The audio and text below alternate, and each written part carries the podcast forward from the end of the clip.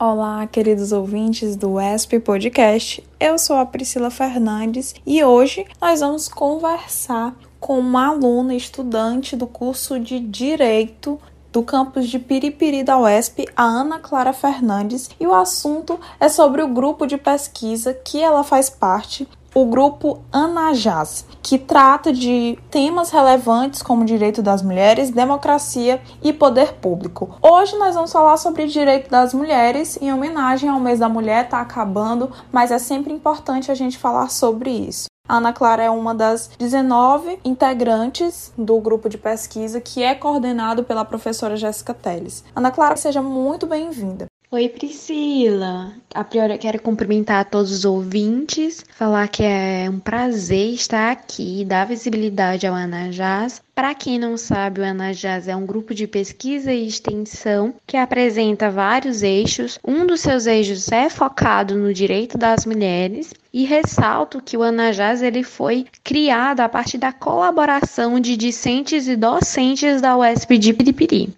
O Grupo Anajás segue a linha de pesquisa geral da democracia e dos direitos humanos, focado no direito das mulheres, como eu falei. Qual é a importância da academia incentivar esse tipo de discussão?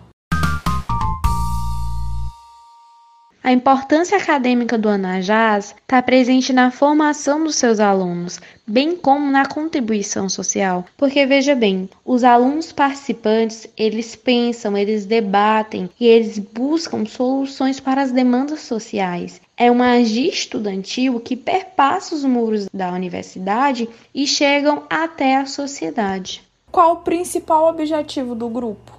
O Anajás ele busca, sobretudo, filtrar questões sociais, refletir sobre elas, apresentar uma discussão científica para então a gente contribuir socialmente.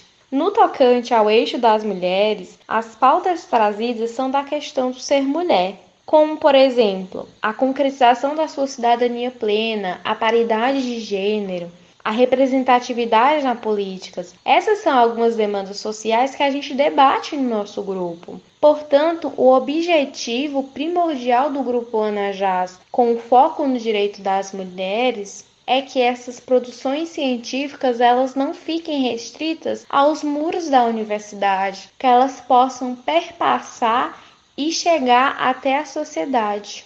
Como é que são as atividades que o grupo desenvolve para discutir esses assuntos?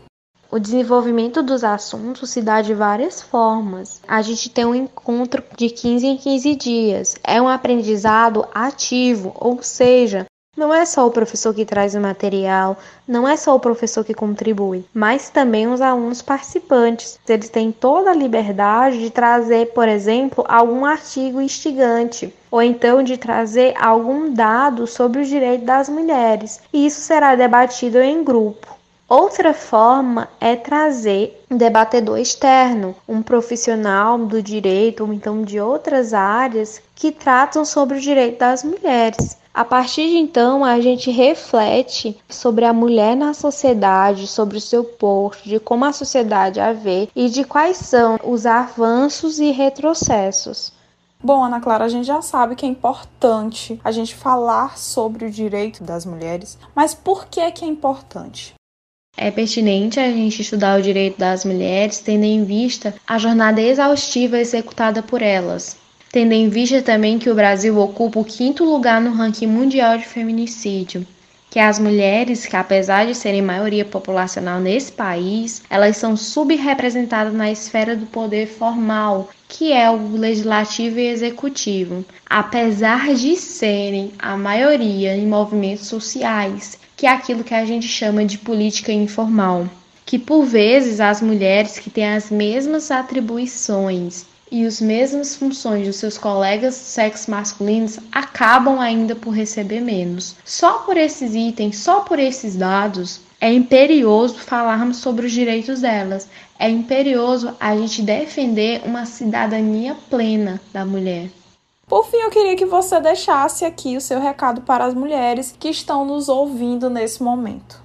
Eu entendo que o dia 8 de março, que a gente comemora o Dia Internacional da Mulher, seja muito mais do que uma data. É um ato simbólico, um ato simbólico de resistência. Ser mulher num mundo como esse é resistir. E principalmente no Brasil, onde diariamente mulheres são violentadas e silenciadas. Eu quero então parabenizá-las, mulheres, por nosso dia, por nosso mês e que possamos ser amparo e inspiração para outras mulheres, que sejamos mais braços estendidos do que punhos fechados. Por fim, eu quero agradecer o convite de estar aqui e falar um pouco sobre a minha experiência com a Ana Jazz. Agradecer a todos os ouvintes e principalmente a Priscila pelo convite. Gente, muito obrigada. Então é isso, pessoal. Nosso podcast vai chegando ao fim. Foi muito legal conversar com você, Ana Clara. E obrigada a você também que nos escuta. É, vocês podem seguir o Instagram do grupo, que é Anajaz Grupo de Pesquisa. E também no nosso site, uesp.br, tem mais informações sobre o grupo, tá bom? Tchau, tchau, pessoal. Até a próxima.